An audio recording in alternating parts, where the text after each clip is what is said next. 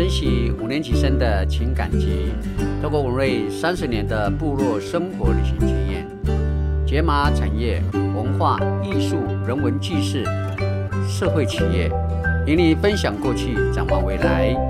欢迎收听文瑞爱讲话。大家好，我是刚刚巴布隆，今天我们来到瑞眼嘛，瑞眼瑞穗，瑞瑞穗富源，富源以前叫巴拉珍嘛，哈，是对对对，我记得我是阿公，呃，我阿公我爸爸呢就有提到。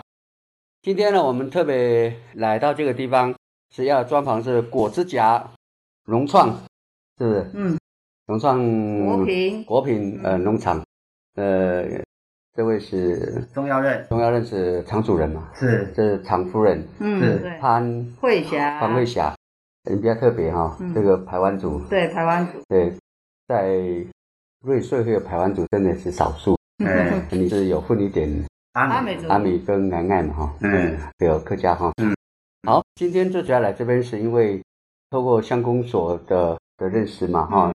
在你们这个团队当中，我看你们夫妻是非常认真，好吧演戏的做非非常好，看到已经那么多年了，总是来聊聊一下说你们在这个农场当中你们这些特色。首先先介绍你们自己，好，大家好，我叫钟耀任，这是我自己出生的家乡，所以对这个土地特别有感觉。从祖父辈一直延续到现在回乡来做一些农事。那也因为夫人的支持呢，所以我们就朝友善有机的方向走。因为想要回来先种果树，成为我们的农场经济，我们才在想到说，哦，果子果子。然后也因为老婆在做这个工程画图的时候呢，喜欢绕款为这个侠客的侠啊，但是他名字有个彩霞的霞，他喜欢用侠客的侠来期许自己要对自己的图认真负责。那我们就觉得很符合我们的精神了、嗯所以就想取名叫国之国之，叫国之侠。嗯好、这是我们国之侠命名的由来。所以呢，按照这宗旨，我们经营的这个农场大概有八年的时间，都用友善跟有机的方式来耕作。那目前的话，除了果树类的东西之外，我们有因为环教跟食农教育，我们也种植了很多香草类的植物，对，来给提供大家来做参访是、做参观、做学习。嗯那我们目前也因为一直是自我学习之下，呃，就是认识很多好朋友，也嗯给很多意见。所以我们园区的周遭呢，也蛮多那个知道我们做教育、做活动，所以很多呢不同的品种呢，也都会自己奉献到我们的土地上来。嗯嗯我觉得这是一个很美好的事情。你这占地有大概多大？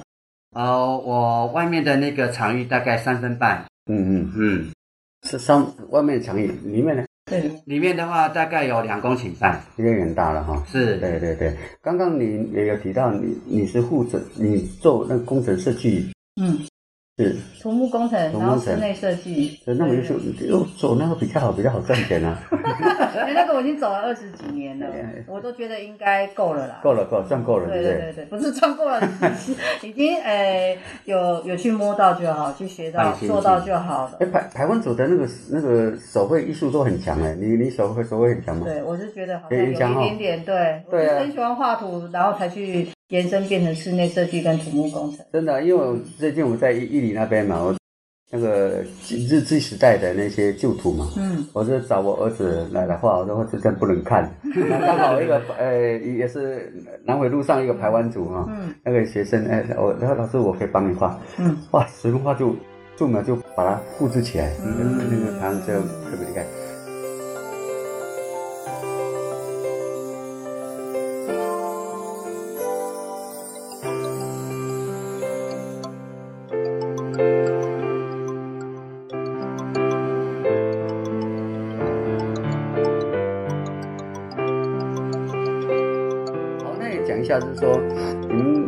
们两个夫妻回来再种这个农场，真的说，因为这这几次我跟你接触啊，你们是很认真，包括从体验各方面都很有特色，可是你们也走得非常辛苦，你们一直在想要往从体验旅游这一块去走嘛，哈、嗯，对不对？可是这段时间三四年，我相信你们很努力。那在这三四年当中，你们最大碰到哪些的瓶颈？还是说，哎，我们一直做做就做得不错啊，做哪个被肯定的？没有呢，其实我们就是跌跌撞撞，对真的其实没有想象中的那么平顺。对。对对对，你们觉得最大的问题会在哪里？是市场的问题，还是你的行程，还是哪边的问题？所以按照你们这样的一个规模，还有整个环境来讲，应该是已经达到一种有序，大概一种量化稳定，在你在你在控制之下的那种那么层级。我觉得你们是很努力是没有错的，而且行程也非常特别。那你认为说这过程中有哪些让你觉得会比较难去突破的？比较难突破的点就是说，怎么样去让想要比较慢活啊，或者是想要深入了解的客人，这是我们一直在觉得没办法找到那个客群啊。哦，客群比较难找。嗯、对，就是因为农场就这么大，然后我们做友善有机的，我们希望大家来认识我们是比较深入的、慢一点的方式。比较不希望是说像一般的旅游一个点就是来吃吃饭，然后喝个水，然后就、嗯就就就走了。哦，我们是希望朝这个方向，所以在这个合作的这些团体啊什么的，我们就变成是自己在找，嗯好，或者已经知道我们里面的人他会来联络，嗯，然后我们才促成。那么但是就是借重他们帮我们分享，嗯嗯所以呢才让其他人知道，就是所以这个速度比较慢。嗯嗯，好，那我们当时想的就是我们不求快，对，因为每一次来的时候，我们就可以检讨自己，嗯然后哪些部分还可以再加强。嗯好，所以这部分就是花了比较多心力。那近期也刚好就是呃，觉得自己比较呃准备好了，才敢好开放给更多人开始来做这个体验，那也受到大家肯定，那我们就更有信心说，那可以把门打开一些，然后让大家再进来。那你们呃农场的收入，你主要核心收入是农场还是透过体验旅游还是学农教育？主要的这部分大概可以分成三等份，嗯对第一等份当然就是自己农场的收益，农场收益是占占占你们整个生活收入的，所以算主要核心养活你们的生活需需要是农场的收入，农场收入还没办法养活。还没有办法。哦，如果以一百分来讲的话，农场的收入大概这些农产农产农产品对，嗯。大概只有占百分之三十，嗯，嗯，然后另外三十的话就是这个体验的经济，哦，嗯。好，嗯。然后再来另外三十是有一些政府委托的计划，嗯，啊，把我们的农场复制到别的地方去，所以我们有帮忙协助，所以分分了三个等份在在做这个收入，嗯嗯嗯，对，所以才可以这样子。那真正真正可以活下来的话呢，真的只有靠这个政府的一些计划，还有这个体验的经济来活下来。你是说你们主要说的还是政府的这些的计划案跟你们自己推的所谓的体验旅游主要核心的收入？是是，对对对是，因为农产的部分的话，常常受到气候还有这些作物的脐橙会影响收入来源。如果你你你的农地两甲多的话，那些产值应该是应应该是不少才对啊，还是因为你的产品并没有单一化，还是没有产品化？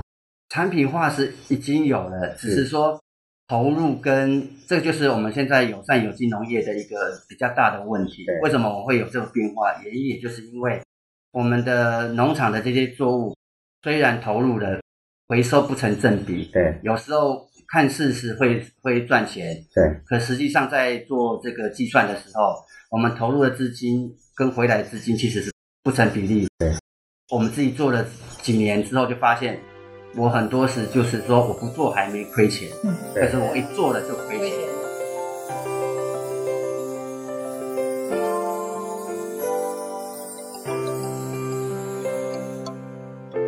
危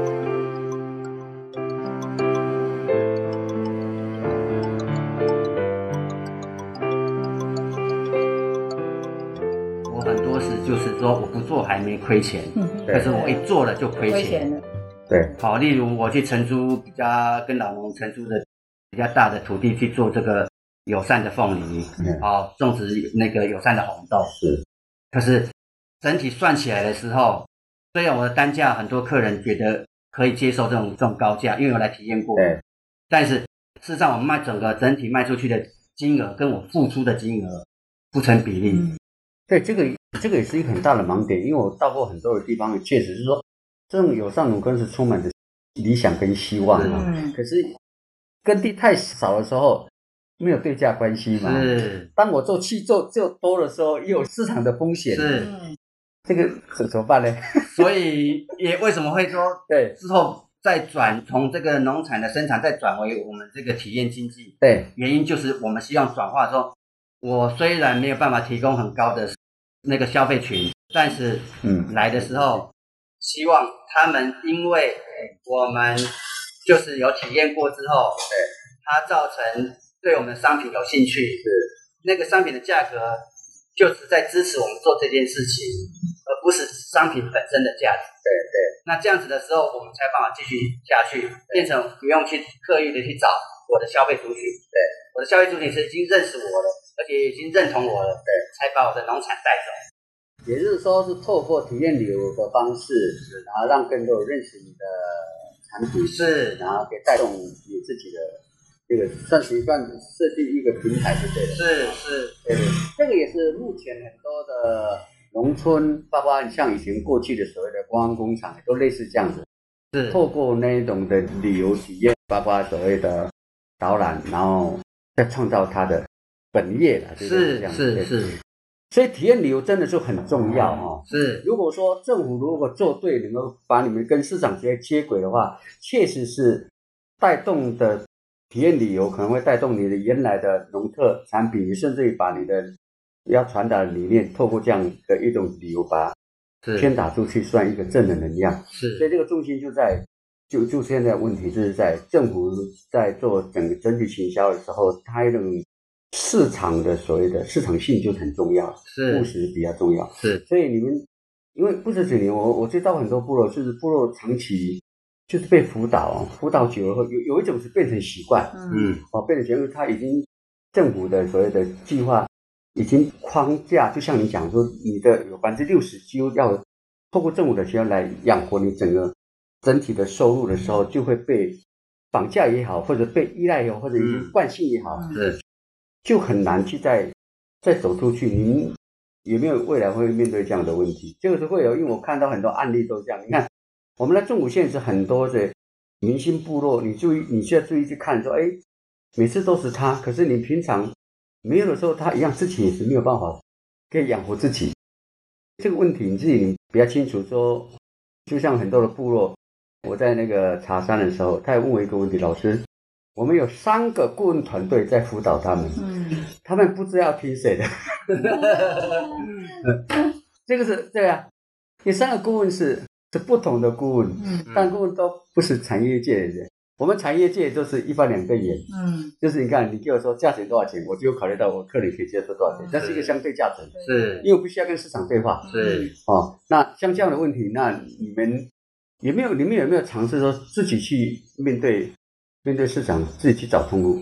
有这个问题的话，我们曾经就是自己来做测试了哈，对。就是这个体验经济到底能够创造到什么程度？嗯嗯，呃，我们在办活动的时候，我们就自己摆一个小摊位，对，好，然后带大家认识我的生产的过程之后，再跟他讲我们产品的特色，然后我们要有变成真真正可以上市的商品，对，啊，透过他的品尝之后，他直接在这里销售的金额，跟我们出去摆摊其实是更好的。嗯，哦，我们只有摆自己的小小商品，然后经过这个体验完了之后，他创造的购买的意愿嗯，啊强很多，客人也就知道我为什么要买这个东西，我也喝过，我也看过产地，所以这个可以结合的时候，这样子就可以带动周遭一起合作的小农。所以我们为什么会把三个农场合并起来？原因就在这里，就是同时间如果办场活动，就是三个农场可以一起曝光，哦，这样就事事事半功倍了啊、那他办活动的时候把商品拿过去，我一样也可以让他曝光。那这样子情形之下就形成了共好。嗯其实商品真正卖了多少不是重点，是我们的氛围让客人觉得说我们是一个很友好的农村，哦，就不是自己在找这件事情。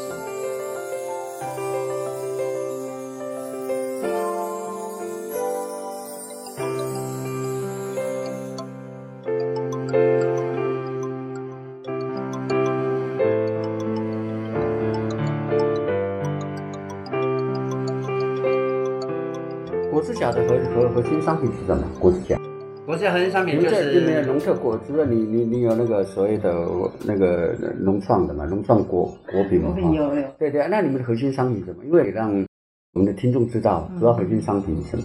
我们核心商品的话，就是主要的是土凤梨干，土凤梨干，它是就现在很流行用那个直接用烘干那种的，是。凤梨干包括柠檬也风干这种。对，就是先切，然后厚片，嗯嗯好，然后四十八小时低温烘干，保留它的原味。嗯嗯啊，因为为什么说是是用土凤梨？是因为嗯我们这里以前种植多的都是土凤梨啊，然后它大部分都拿来做这个内馅的凤梨酥的加工嘛。坊间呢很少土凤梨干类的这个东西，一般人家听众不太清楚，凤梨就凤梨嘛，就像你说鹿野那边的凤梨是金钻比较多金钻嘛哈，对对。对对，那土凤梨，土这个字是嗯原生种呢，还是它的它的养它的所谓的纤维质或者养分是不一样的？应该让人家知道说土凤梨到底它的吸引力，对对对。是我们土凤梨就是它风味比较不一样，是因为它酸。坚实的时候，其实就是容易比较偏酸呐、它糖酸比比较偏酸。它只要在产季在夏天对，正好的时候，正起的果的时候，它其实它比金钻还甜。嗯，这它的商品特色就是它的甜度跟季节变化非常的大。刚开始会很酸，对不对季节，比如说不对初春也酸，入秋也酸也，但是在夏季就很甜。所以我们推的是夏季的土凤梨。哎，这个就有这个就 这个就是要让人家了解。是，所以你说你说那个夏季才甜，对呃，入秋的时候是酸，对，非常酸，是非常酸，非常酸。还有出车也很初酸，春也算，对哎，这个这个，产季不同，产季不同完全不同。我们在养育凤梨要种很久嘛，要种十八个月，十八个月在我们这里才可以采收，它采收可以采收收前后如果我们不催花的话，对大概一个月的时间呢，一个月，前后那会差一个月。呃，就是可以连续可以采几年？哎，只能再采第二年，就是三年两收。哦，三年两两收，对，三年两收，就一辈子，他最多就六年，大概就要重新再再再没有三年就要翻啊，红是，上就要这样分种。三年就要搬对，刚刚你提到这个就就很有趣了，土凤梨，呃，就要吃土凤梨一定要在夏季来吃，那金钻好像什么时候都可以。对对，这个这个这个就是专业，我们只要让人家消费者自己了解，吃对的季节，嗯，对，那个就很过瘾啊。那那这个就是土凤梨，你像这样一提，哎，就大家就有兴趣，哎，人家就问说，你你你就在介绍说，哎，这个是这个是初春的是哦，就是你要春茶，春茶类似一样，哎，这个就很有趣啊。是。好，那还有第还有这凤梨还没讲完，对啊，再来就是凤梨，我们在处理方面又在做更精细，所以有些有些消费者说，哦难怪你们的凤梨为什么吃起来这么不一样风味？嗯因为一颗凤梨这么高哈，嗯我们通常吃这个先切的凤梨的时候，我们都是一层一层这样切嘛，嗯嗯，所以他们是人工吗？太阳果人工还是机器？我们是用人工切嘛哈。那那个机机器就是这样一片片切之后，嗯。同一层就会同样的风味，就是凤梨这样整颗这样切的时候同一层，我们讲凤凤梨头，这个是对头嘛，尾巴凤梨头比较甜，嗯。上面就比较酸。嗯嗯，你这样切的时候，我吃这一片凤梨干，如果是太阳果，对，它就一样的风味，哦，然后在另外一层是一样的风味。那我们比较特别是把它切了四份，嗯，好是是有不同，切四份，然后呢，切了四份之后，在混包装过程当中呢，已经不晓得是哪一颗跟哪一颗了，所以每一片拿起来吃的味道就不太一样。嗯。所以有时候哎吃到这个偏酸，哎这个又好甜哦，所以在这吃的过程就是反反复复，反反复复。所以他说你们说你们说说我们很坏啊，他说做个事情这样吃啊酸，然后再糖又又甜又酸，就是刺激味蕾，然后很快就把那一包给吃完。哎，我刚好相反，我我一般吃东西，那些哇，这叫生我就不吃。了，嗯，我我是属于这种消费者，是是就奇怪，就像我们有时候之前那个芒芒果嘛，在一整包里面，是，哎，我觉得好，我觉得好酸的。我们的同事，我吃的不会啊，大概是不是？就你讲那个。可是对我对我来说，那加生我不会加。对对对，啊，这个可这个可能就要先说明哦。是我认这这像我就是，然后酸我就不吃了，是因为我怕酸。是而且，就是要统一包，我的同事讲，不会，我吃的是甜的啊，难怪我吃的那么酸。呃哦，大概因为你看，你看一节就出来了嘛。是 像我我就不知道啊。是，对对对，是，所以一定要给他第二次机会、第三次机会，嗯才会理解嗯。这也是要跟客人宣扬说，其实自然的呃产物哈，嗯嗯，随着季节还有不同的位置，还有不同的风味，这是自然的现象。如果我们消费者不导正这个观念，你都要吃一样甜、一样咸、一样的，那就是一定是加工食品才做得到。也就是说，像你刚刚你讲的很重要一个观念，跟我们的听众有这样一个观念，就是说，一个凤梨里面，实际上它虽然一个凤梨，可是是不同的层面，它是味道是不一是还是不一样的如果如果什么都一样，那是经过人工加工加工，完全是才会一样在一一定的糖分控制下把它弄出来的。对对对是，所以自然的东西一定不可能会是会什么品质单一化，不可能，不可能。哎，这个这个是很关键。是我认为牛就要产品要传达这个观念，因为有机就要传达这个观念。是因为实际上我们很多人对有机还是模糊的，有有机我不少人会就叫有机了。是可是没想到说，哎，里面是透过自然不同季节方式，它的味道是不同的，是应该去享受那个不同的味道，那个那那一种的因季节产生出来的那种那种体验。哎，像这个就是那样解释，哎，透过如果有食品这样，那感觉不一样。好，这个凤梨不错。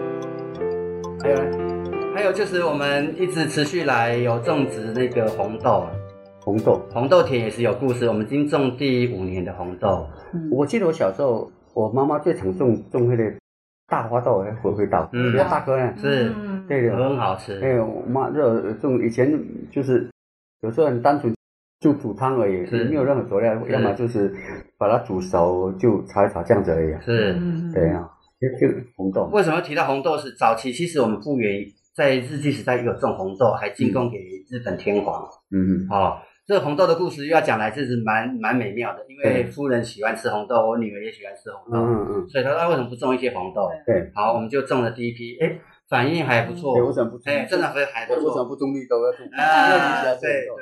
然后后来嗯在种第二年之后，就发现了一些田间上的问题嗯啊，就是啊有些虫害啊、病害，再来就是说气候，嗯嗯最大的挑战是气候，因为我们这里是要秋天才种植，嗯哦，秋天像我的红豆现在也才刚播种嘛，啊，常常碰到像这个秋台，还有降大雨，嗯哦，前几年都是因为气候下强降雨，造成红豆田淹掉，哦，是造成我的那个红豆的损失，所以这个就是我在讲的，就是农产品很多是不可抗的，那我们不要种上种在农田啊！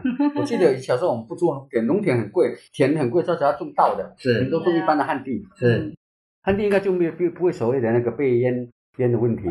就是比较不会，可是这个豆子的栽培，你如果没有稍微集约，用玫瑰缸，你要光是把它炒肉，你乱这样子去收成的时候，都要人工收成，对对那工资又又很高，确实。所以是两难。哦。哦，有了一个好，又又有一个一个不好，但要去怎么衡量？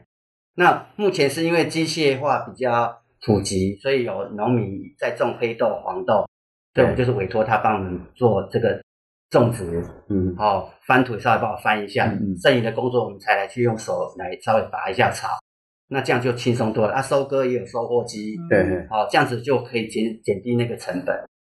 就我们讲砍稻是说，像我们都现在长大了，以前赚的是人工嗯。人工采收，可是那个收入哈、哦、都扎扎实实的哈、嗯，可是我们现在好像也重了，也轻松了，因为有很多的这些机械帮你代替。嗯。是这样算算那么多的委外的机械去去管理、去整地，这样 cover 够成本吗？所以这就是一个问题。对，好，那这个成本是固定的，那我们农产品呢，常常会落入一个循环，就是没有办法抬高价格。对啊，明明工资涨，物价涨，对对可是我的原物料竟然没办法涨，对一涨人家就说你是贵。对啊可，是跟以前相较的时候，我的机器成本、我的耕地成本都比较偏低的时候，那当然可以啊。对可现在已经涨上来了，薪资涨，然后物价涨，然后机器涨，油价涨，你说这个哦，我们的原原物料不能不能往上涨，因因为原物料它是一个生活每天必须的东西嗯，你把它抬高的时候，整个生活又是那个成本就会增加，这个也是出现一个。那红豆有有有有什么特别养分好吃的吗？红豆一般民间来讲就是补血啊，嗯哦，比较温温血的、比较温和的补品嘛。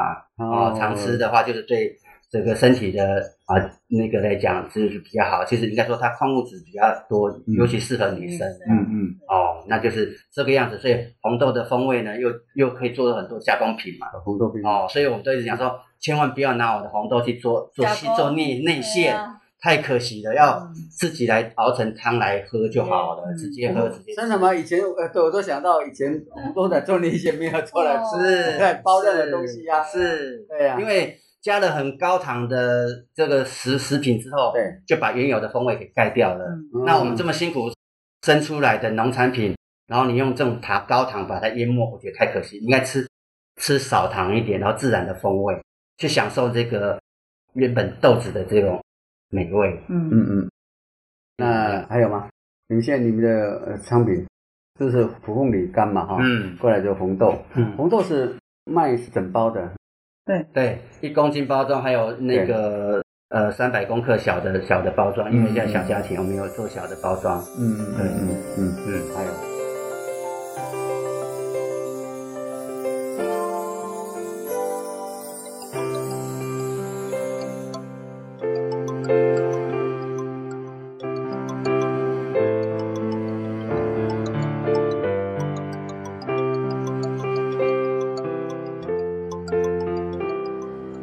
来就是因为呃我自己老爸之前长期都有在中草药这方面有研究，对，所以呢回来之后我做的有机友善之后，发现诶很多宝，嗯。所以我们又在把它深化。这两年我们就把那些植物的叶子嗯。采来自然干燥之后，嗯。就变成一小罐一小罐，就提供这样类似自己知道身体有什么欠缺或者想要喝什么茶，对，可以自己夹出来自己泡。嗯嗯。那我们就延伸出很多种不同的干料的嗯嗯，哦，就是像我们上面那里对，哦，我们也陈列了一些鱼腥草啊，嗯。哦，啊，如果现在比较，诶，近期比较夯的代糖的甜菊叶啊，对。哦，然后我们的仙草啊，哦，甚至大花咸丰草，对。禾本科的狼尾草，这些都是青草茶很基本的，对。哦，就是可以自己抓来，然后自己冲泡就可以。你刚刚讲到青草茶，你知道在在台北那个呃那个迪化街附近小巷、有一条街很，专门在卖青草茶的，嗯，是卖青草茶，我生意也是好的不得了，是对不对？是，嗯，因为都市也很需要这些传统的嗯。方、方方子哈、嗯。可以让大家觉得说啊火气大啊、牙齿不舒服啊，或者是呃睡眠不好的，其实喝青草茶可以降降肝火。青草茶有没有有没有办法像类似李家那种那种饮料有没有？就是它可以变成一小瓶，哦，随时就可以拿。哎，呃，我今天的心情不入，我就喝这个；我的心情很嗨，我就喝这个。最近玩了两天，很睡眠不好，是可能我就喝这个会比较好。是，哎，这个我认为这个你们可以应该可以去尝试，哦，对对对可以可以可对，以，因为大家觉得，哎，他们就每个人拿，他们就会分，因为不同话题就会不同分享。是是，我们在推广说自己去检查自己的身体，然后自己看到怎么样的茶，好它的功，不要我们并不能讲功不能讲能啊，或者血功效。压高啦，或者对对，有什么大概好好处？那你就平常的时候少喝一点外面的饮料，就自己抓来，然后放在自己的保温瓶里面，然后冲个热水就再可以带出门。这个我我体验比较深哦。我最近不是回来山上，因为我们反正我们最近旅游业都业务都归零了，回来山上砍我的金针山了，那个五阶蛮高。是，你让我在砍草的时候，花蝶道的时候，以前在台北市每天要喝咖啡，我在砍草的时候是不喜欢喝咖啡。的，一喝下去它很燥热，嘿整热又而且又甜，嗯，就没根本就没有办法止咳。是。所以唯一最好止咳就是白开水跟跟就是茶而已。是是，花蝶道就是很单纯，每天就就是就喝茶，这个也是会让你身体会稍微好一点嘛。对，这样的。是是，好，刚刚讲那个青草茶，一样，刚刚你讲这三个商品就已经够，透过体验旅旅游已经就不简单了。就像讲说你那个茶，哎，你今天的心情不好，你就采哪种哪种茶，你来去泡喝看看，泡完了体验完，哎，这边干掉气血可以可以支持可以对对对对它是可以这样来做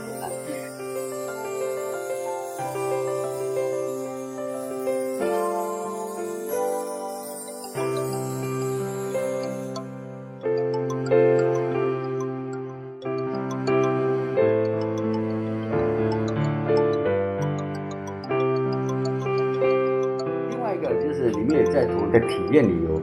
那你们这次有哪些可以体验的？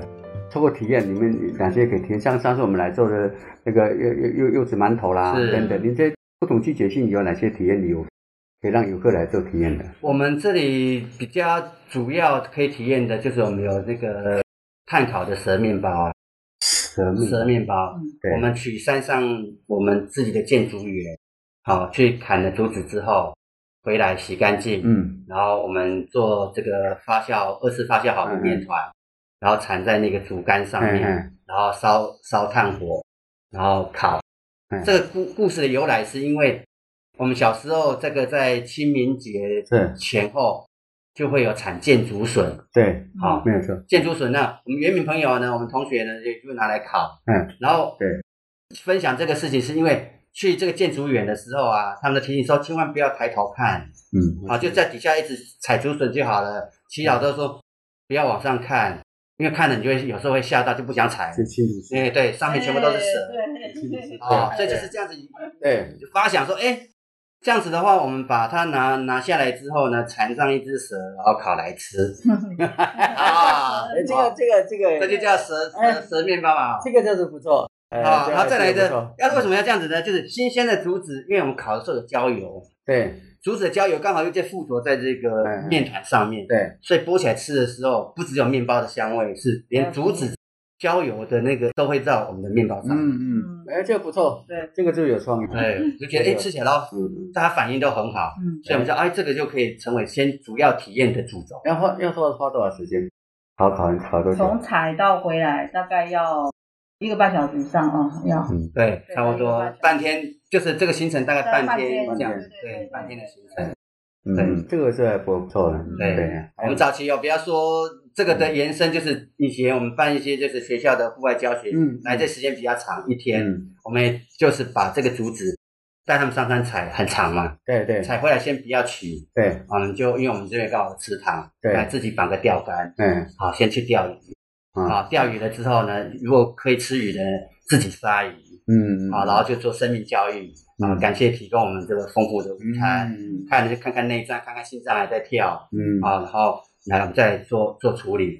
那、嗯这个鱼竿好了呢，就像刚刚讲的，就是把它截成在一米一米二左右，对我们就可以做蛇面包。嗯啊，蛇面包烤完了，对不对？再截短一点，嗯。就做成空气枪，嗯然后就煮的长、中、短，嗯嗯。然后可以就是竹枪比较短，可以带回家。嗯，就这一天是像填报纸还是找七里香的纸？呃，哎用报纸比较快啦。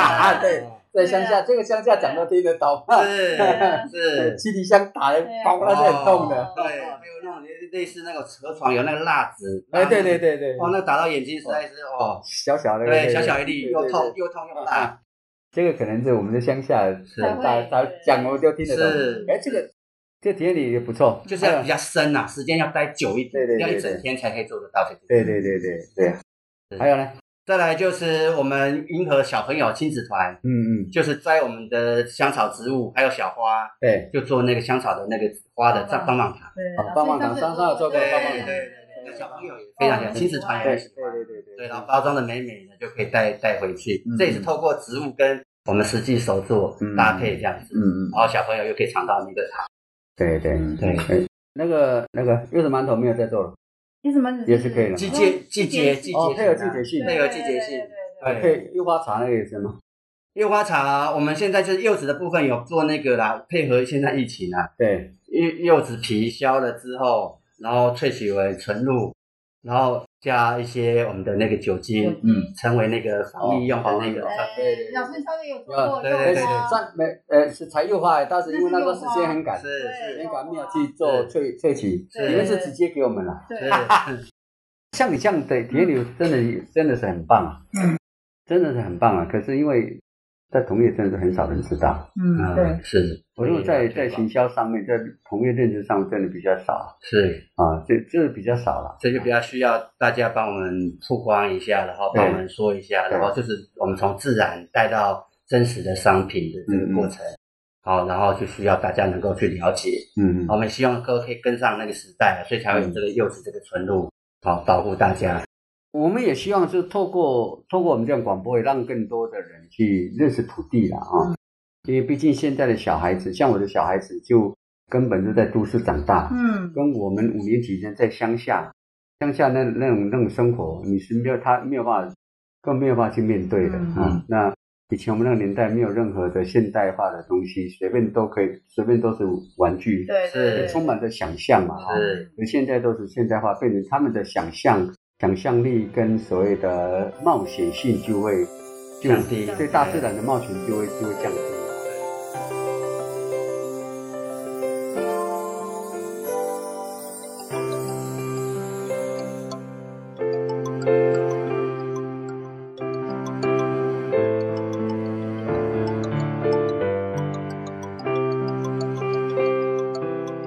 好，那呃，你可以讲说，如果我要来这个果子甲这个农创果品农场这个地方，大概有哪些的套装行程，要花多少时间，这样是可以可以参考的。大概就是我们从两个半小时到半天到一一天天都可以。嗯对，那联络的窗口呢就是霞姐对哦对，零九三三七九八三三一，广告一下，对对啊对打电话我们粉丝页或放那个果汁家农创果品的这个粉丝页，对啊，去留下讯息。那我们就会按照呃年龄的属性，或者我们提供几样不同的手作是啊，或者这个课程，然后你可能希望嗯朝向哪一个，我们才来做详细的联络，然后再嗯嗯再来讨论。嗯等于是说有点半有点半课时化，但是我们已经有既定的行程，对可以先参考，对然后少部分可以做协调微调，对我。们都可以做得到。嗯实际上，果我说我要缩短这个果汁甲农场，缩短下，它是在护眼蝴蝶谷的入门口嗯。之前嘛，哈、是。对，实际上它可以配有很多的呃附近饭店的半天或是一天的套装行程。是。假设你住在瑞穗天河，或是虎爷，是。或是瑞雄，其他这些的民宿，呃，旅行团如果要包的话，就可以作为半天的体验的旅游，对或是你住在富裕蝴蝶谷的话，也可以来这边做做做体验旅游。我认为，我认为这边这边是很很棒的哈。嗯所以我们今天呢，特别专访的是果之家这个融创国品呃农场。那这位呢，就是我们的唐主任啊，钟耀任哈。嗯对，他的导览不错，他导览是呃很很有系统了哈，而且对人文历史相当解。后来我们因为都叫叫慧姐吗？还是霞姐霞姐哎，霞姐哈，呃，很有很有很有才华的人哦，这个还室内设计这样的哈，哎很棒。那一个成功男人还是要有一个默默支持的男人是一天到晚都充满了梦想哈 啊呀啊，好的老婆都会是一直要就是协助他的梦想是啊是。啊，有些是有些是一天到晚在泼冷水，所以才跟大家介绍，你有被泼过冷水吗？呃很少啦，但是我最近这几年我都说他才是果汁侠。哦。哦，真正的果汁侠本身在这里，在这里。对我只是一个长工，哦。是场主没错，是长工在做的真正策划、真正烧脑、真正在想要往这个方向走的，嗯。就是这个果汁侠在精心的设计，然后希望大家来这里跟大家分享的。嗯，好，我们今天非常谢谢谢谢我们的耀任，谢谢。小霞，谢谢。欢迎你们来到，你们一起讲一下，欢迎你们来到，果汁学农创果品。好，谢谢，阿赖。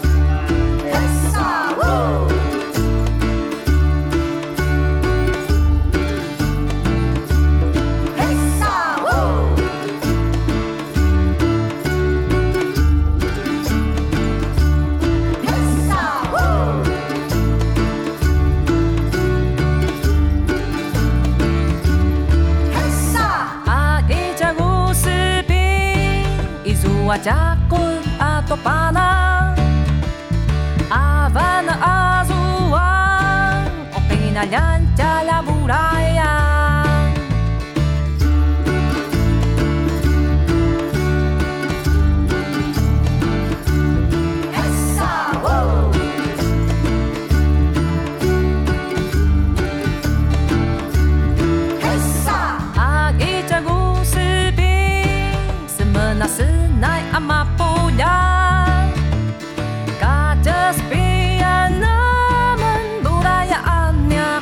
那安，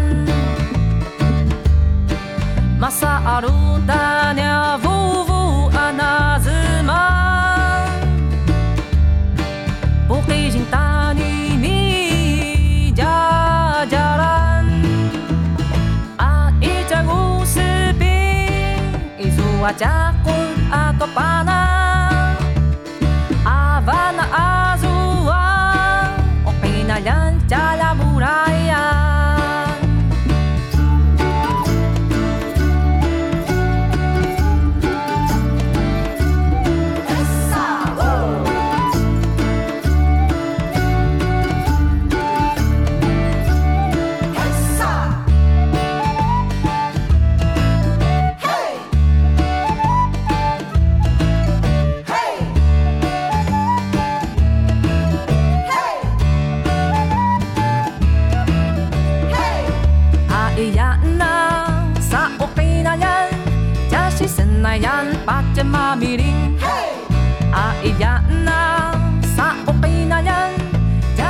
na yan pat mabiri a iyan na oh oh iyan itabiri yan pat mabiri